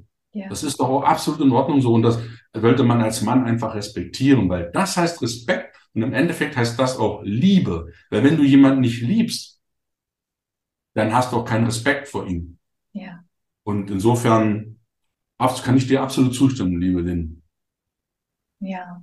Und ich meine, Liebe, Sex sind ja super intime Themen. Doch ich finde, es gibt noch ein weiteres Thema, was noch mega intimer ist. es ist ja so, die meisten Paare oder Menschen, die sich kennen, springen ganz schnell ins Bett, ne? Ganz schnell. Aber welche Paare ich bin mir sicher, dass es bei euch so ist. Doch welche Paare setzen sich wirklich zusammen und sagen, hey, so sehen meine Finanzen aus. Äh, so stehe ich, ne, so bin ich aufgestellt, da will ich hin. Äh, Konten alle aufgezeigt. Also die meisten Ehen scheitern auch in Bezug auf Geld. Da gehen so viele Beziehungen auseinander. Ja. So ein ja. geladenes Thema. Und ich finde das so toll, dass wir uns genau in diesem Bereich kennengelernt haben. Und sollte alles so sein, Gunnar? Und ähm, an dieser Stelle einfach die Frage an dich, Gunnar. Was bedeutet Geld für dich? Geld ist gut. Sehr gut. Und Geld ist notwendig. Es ist sogar entscheidend für deine Freiheit. Freiheit, hatte ich vorhin gesagt, bedeutet für mich, ich habe die Wahl. Mhm. Wenn ich kein Geld habe, habe ich nicht die Wahl, dann muss ich. Wenn ich kein Geld habe, pisst mich der Hund an auf der Straße. Wenn ich kein Geld habe, kann ich meine Familie nicht ernähren. Wenn ich kein Geld habe, kann ich kein Vermögen aufbauen und den Zinsen später leben. Da kann ich mir nichts kaufen, da kann ich nicht investieren als Unternehmer, da kann ich nichts machen. Ohne Moos nichts los. Das ist wirklich eine ganz klare Sache. Und Geld verstärkt deinen Charakter. Wenn du einen miesen Charakter hast, bist du ein Reicher mit einem miesen Charakter. Wenn du einen guten Charakter hast, bist du ein guter mit, einem, mit viel Geld, mit einem guten Charakter. Und glaub mir, Geld kann so viel Gutes tun so viel Gutes tun. Und für mich ist Geld ein absolut wichtiges Thema. Deswegen fängt MRT-Coaching mit M an für Money. Wir steigen da gleich rein. Und das ist eines der wichtigsten Thema, Themen überhaupt mit dem Geld. Und ich zeige dir, wie ich mein Geld verwalte, wie ich erstmal dafür sorge, dass ich am, genau, genau, genau, genau. Cashflow, jawohl. Ich habe mein Portemonnaie oben, dann hätte ich die, die, die anderen auch noch ins Gesicht gehalten. Ähm, dieses Thema Geld ist so wichtig, weil es macht dich erst, es gibt dir erst deine Freiheit. Und wenn du dich nicht um dein Geld kümmerst, hast du ein Riesenproblem. Da hast du ein Riesenproblem. Und ich zeige den jungen Leuten im Coaching, wie ich das mache. Eins zu eins, wie ich vorgehe, wie du gar nicht erst reinkommst in die Schulden, was Geld überhaupt bedeutet. Wir sprechen über Vermögen, über Vermögensaufbau, über Investieren, über Sparen, über Systeme, über alles, das sprechen wir und zwar im Detail. Cashflow wird eins von vielen Themen sein. Sicherlich, Cashflow, also Deals zu machen. Mhm. Wie läuft das überhaupt? Wie ist man finanziell frei? Weil eines, ich schreibe mir vorher mal mit bei meinen Coaches. Ja. Ich frage sie vorher, was ist dein, was ist denn dein Anspruch am Ende des Coaching? Was brennt dir noch in Nägeln? Und glaub mir, bei allen steht immer Geld. Wie ja. gehe ich mit meinem Geld um? Mhm. Wie kann ich mit meinem Geld haushalten? Wie kann ich Millionär werden? Ich sage, das ist eine absolut berechtigte Frage. Du musst sogar Millionär werden. Das, das ist eines der wichtigsten Ziele im Leben. Und das behandeln wir wirklich intensiv. Insofern ist Geld ein Punkt, bei dem uns regelmäßig kracht. Denn wenn du Geld nicht zur Chefsache machst, hast du keins. Wenn du reiche Menschen verurteilst, Latsch und Tratsch, wirst du nicht reich werden. Hast du gar keine Chance. Denn was du ablehnst, kannst du selber nicht kriegen. Du kannst nicht sagen, die Frau hasse ich, da kannst du nicht gleichzeitig lieben. Du kannst nicht sagen, den Reichen hasse ich, dann kannst du nicht reich werden. Das ist die Grundvoraussetzung, auch mental, M, Mindset, wird auch ein wichtiger Punkt sein im Coaching. Geld, Reichtum fängt hier oben im Kopf an. Und deswegen ist Geld so essentiell. Und dann streitest du dich auch nicht mit deinem Partner. Zeigt dir das den Coaching. Und bei uns machen wir es genauso. Deine Frage wäre, ja, wir haben getrennte Konten. Jeder hat sein Konto. Ja. Meine Frau hat ihr Konto, ich habe mein Konto. Natürlich haben wir auch was gemeinsam, wo wir investieren. Mhm. Aber jeder, das ist Freiheit für meine Frau. Sie muss mich nicht noch fragen, Liebling, ich möchte mir gerne noch einen Pullover kaufen. Kann sie kaufen. Und damit wird sie gefordert, auch selber mit Geld umzugehen. Das Schlimmste ist, wenn du als Frau dich auf deinen Mann verlässt, dann kannst du bald irgendwann unter Umständen eine böse Überraschung erleben. Wenn du ja. geschieden wirst, du hast nicht vorgesorgt für die Rente, du hast dich nie um Geld gekümmert. Ach, das macht mein Mann schon. Ist ja Männersache, gehört sich so. Nee, nee, nee, nee, nee. Du hast ein Problem als Frau, wenn du dich nicht um deine Finanzen kümmerst. Und es kommt mal zum Knatsch, es kommt mal zur Trennung oder was auch immer. Dann stehst du da nackig. Du hast zwar die Kinder großgezogen, das ist eine erstklassige, wichtige Lebensaufgabe, die viel zu gering bewertet wird und geachtet wird. Aber jetzt machen wir uns nichts vor im realen Leben. Wenn dich dein Partner verlässt und du hast dich nicht um Geld gekümmert, hast du ein Problem. Und zwar ein wichtiges Problem. Deswegen ist Geld so essentiell wichtig. Das eigene Konto, wie wir es haben, dann wird gemeinsam investiert. Das wird früher durchgesprochen. Und dann überlegen wir uns, wie viel wir investieren. Und natürlich kommt der Spaß auch nicht zu kurz. Wir haben auch Spaß, wir reisen viel, das machen wir unglaublich gerne zu zweit. Das ist also wirklich eine gemeinsame Eigenschaft. Und wir gönnen uns natürlich das eine oder andere. Aber wir investieren auch klug und mit Bedacht, sodass wir am Monatsende immer mehr übrig haben als, als, als davor. Das heißt Vermögenaufbau. Und genau das erkläre ich auch dem Coaching. Wir legen die Weichen mit 16, 18 im Vermögensaufbau, sodass die Richtung stimmt. Weil du siehst anhand der Hände, Alleine gleiche Änderungen im Kurs, da kommst du irgendwann ganz woanders raus. Kleine, ach, gönn ich mir, ist nicht so schlimm. Ja, aber das hat in zehn Jahren, hupala, dann stehst du da, wo du gar nicht hin willst. Und mhm. dieses, ich möchte nicht bereuen, das möchte ich mit dem Coaching machen, das er nicht bereut in 30 Jahren. Hätte mir doch das einer mal gesagt. Ich sag's dir im Coaching. Toll, großartig. Schön, schön, schön. Und es war so cool, dass du gerade das mit dem äh, Millionär gesagt hast. Das äh, ja, Ziel eines jeden Menschen sollte sein, Millionär zu sein. Ja, und, ganz klar. Und da du ja super strukturiert bist, interessiert mich jetzt sehr die Frage, wenn du jetzt eine Million Euro auf dem Konto hast, was würdest du damit machen? Offen, ehrlich, ganz, interessiert.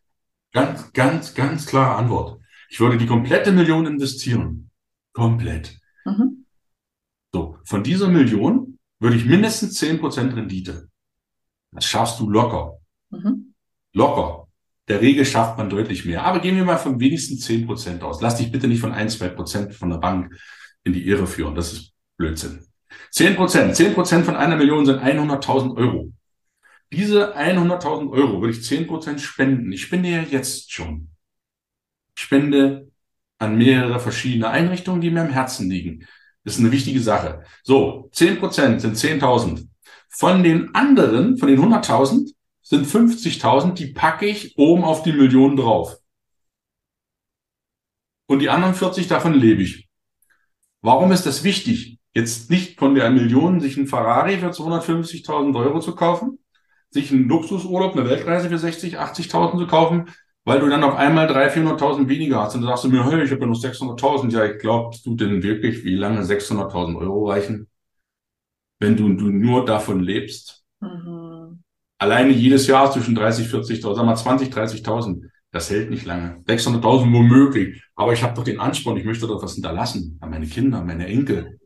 Wenn du nicht aus einer reichen Familie stammst, dann kannst du auch dafür sorgen, dass du aus dir eine reiche Familie hervorgeht. Das ist doch der Anspruch des Ganzen. Und jetzt habe ich 1050 Euro, um dem Beispiel zu bleiben, liebe Lynn. Ich habe die Million ja nicht angefasst. Das ist ja der, der, der Trick an der Sache. Ich habe die ja noch. Und von der 1 Million 50.000 kriege ich wieder 10 Prozent.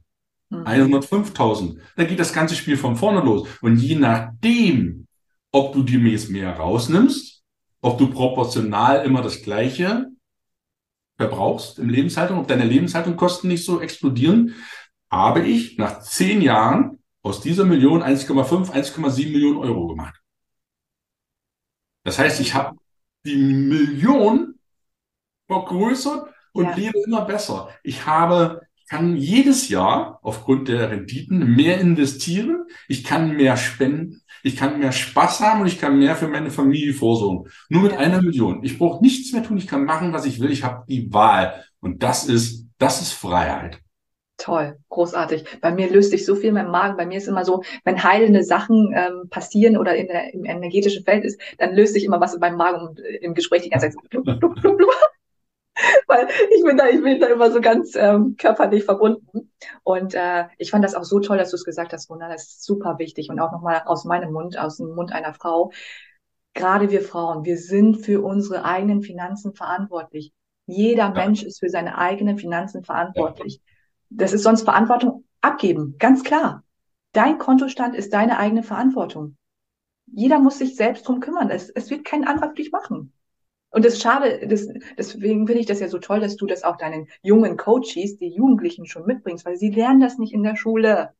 Sie lernen das nicht in der Schule. Wieso gibt es in der Schule keine Fächer wie Glück, wie Manifestation, wie Liebe, wie Geld? I don't know.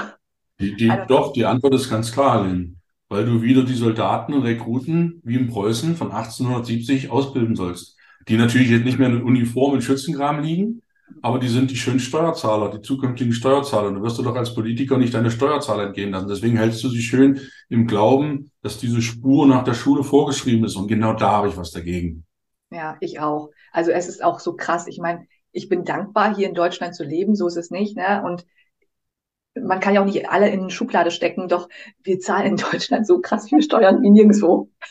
Also in die Deutschland gibt es die meisten, der Welt. Wir haben die höchsten Steuersätze der Welt. So viele Steuergesetze, Bücher, also ja, mhm. Amen. Wir wissen, wir wissen beide Bescheid, die Zuhörer und Zuhörerinnen bestimmt auch. Und äh, kommen wir langsam, langsam zum Ende. Wir haben echt schon eineinhalb Stunden gesprochen. Wir könnten bestimmt oh, noch zwei Stunden okay. sprechen. Gunnar, was ist deine Kernmessage für die Welt? Und auch vielleicht in, äh, einfach in Verbindung mit, wenn morgen die Welt untergeht. Welche Kernmessage hast du jetzt für die Welt? Was möchtest du jetzt der Menschheit mitteilen? Make love, not war. Oh. Mach Liebe. Mach Liebe, keinen Krieg. Ich könnte wie Luther sagen, ich bin ja, ich komme ja aus der Lutherstadt Wittenberg, wenn ich wüsste, dass morgen die Welt untergehen würde, ich würde einen Apfelbaum pflanzen. Das ist die zweite Botschaft. Das heißt, warum pflanzt man einen Apfelbaum? Einen Apfelbaum pflanzt man nicht für sich. Ein Apfelbaum wird bis zu 200 Jahre aus alt. Einen Apfelbaum pflanzt man für seine Enkel und Urenkel. Die Äpfel, die du jetzt isst, isst du von deinem Urgroßvater. Der hat den für dich gepflanzt. Und ich pflanze, würde einen Apfelbaum pflanzen als Zeichen, ich glaube an das danach. Und bitte nehmt davon. Das ist das, wenn du verstanden hast, warum man einen Apfelbaum pflanzt, wenn du das wirklich verstanden hast, dann hast du das Leben verstanden. Oh, Gunnar, das geht so tief. Danke. Danke für dieses tolle Bild, für die, ich glaube, das heißt Metapher, richtig? Metapher, ja. ja, äh, richtig schön. Und uh, make love, not war. Wie, wie wunderschöner können wir eine Episode hiermit beenden. Ich danke dir von Herzen äh, für deine Zeit, für das Teilen deiner Stories, für deine Weisheiten und dass du machst, was du machst, dass du Jugendliche coacht. Ähm, alles, was Gunnar betrifft, werde ich in die Shownotes packen. Ab, Leute, merkt euch, ab April, kein April-Scherz, kommt die Akademie. Bitte? Nach Ostern. Nach Ostern, nach Ostern, genau. Auferstehung. genau. Kommt die äh, Akademie, dann ist die Akademie online, schaut da rein. Ich pack alles auf jeden Fall in die Show Notes. Schaut bei Gunnar bitte vorbei. Und auch äh, die lieben Eltern, wenn ihr Kinder habt, ich bin mir sicher, dass sie bei Gunnar in guten Händen sind. Schaut da mal bei, äh, vorbei, bucht äh, mal ein Gespräch oder was auch immer. Ich pack alles in die Show Notes. Und lieber Gunnar, vielen lieben Dank. Und äh, ich freue mich schon, wenn wir uns bald mal wieder persönlich sehen. Wer weiß, vielleicht am 3.3. in Leverkusen. Möglich. Leute, am 3.3. Leverkusen, Lynn. Ja, wenn ihr mich live erleben wollt. Und ja. ähm, ich hatte das Grunde auch schon gesagt, das ist äh, was ganz Wundervolles. Es geht um viel Weiblichkeit im Business. Und ich bin ja auch gerade in meinem Business gestartet und ich wurde gebucht für die Bühne und ich freue mich so sehr, weil es gibt am Ende eine Hollywood-Show und ich spiele mit. Yes, yes, yes, yes. Und natürlich, was hat der Mensch davon? Ähm, Wir gehen verschiedene Bereiche durch. Es sind zehn Referenten auf der Bühne. Wir gehen von Wohlstand bis hin zu Kommunikation, Mut, Vision. Verschiedene Dinge werden angesprochen. Es ist ein Holistic Business Kongress sowohl für die Männer als auch für die Frauen. Also klar äh, ziehen wir natürlich viele Frauen an, doch wir sind da und denken uns, ähm, es wäre schön, wenn die Frauen ihre Männer mitnehmen, damit die Männer auch verstehen, was in uns abgeht, unsere Frauenthemen. Und es ist ja nun mal so, 50 Prozent in uns sind männliche Energien und 50 Prozent weibliche Energien. Und wir dürfen sie einfach gesund balancieren. Und ähm, genau, das und vieles, vieles mehr wird am dritten Dritt passieren. Und ich freue mich einfach und ich würde mich mega, mega freuen, wenn ich Kerstin und dich da live begrüßen darf, wenn ihr da seid. Und ansonsten, wir sehen uns so oder so, sind so miteinander verbunden. Wir sehen uns so oder so, liebe Lynn. Genau. Gunnar, von Herzen vielen lieben Dank. Grüße an deine Kerstin, an deine Kinder. Danke, danke. Alles Gute, Lynn, und vielen herzlichen Dank, dass ich hier so freizügig sprechen durfte und auch ganz, ganz liebe Grüße an deine Zuhörerinnen und Zuhörer. Vielen, vielen Dank. Soul Playmates und Playboys, das war das sensationelle Interview mit dem besten Jugendcoach Deutschlands, Dr. Gunnar Brehme in meinem Podcast Let's Get Loud. Ich hoffe, dass euch die Folge gefallen hat und dass du den für dich jetzt richtigen, wichtigen und dienlichen Impuls mitnehmen konntest. Wenn du mich live erleben möchtest und eine absolut extravagante Hollywood-Show dir nicht entgehen lassen möchtest, dann halte dir unbedingt den 3.3.2023 frei. Wir holen Hollywood nach Leverkusen. Für weitere Infos und Tickets folge mir einfach auf Instagram. Den Link findest du in den Show Notes. Von Herzen danke, dass du meinen Podcast anhörst und ich freue mich immer über eine offene und ehrliche Bewertung und ein Feedback von dir, damit ich weiß, wie die Folge bei dir angekommen ist. Und meine Mission für 2023 ist ganz klar, dein bestes Liebesleben gemeinsam mit dir kreieren. Playmate Love Vibes an dich und bis zur nächsten Episode. Deine Lynn.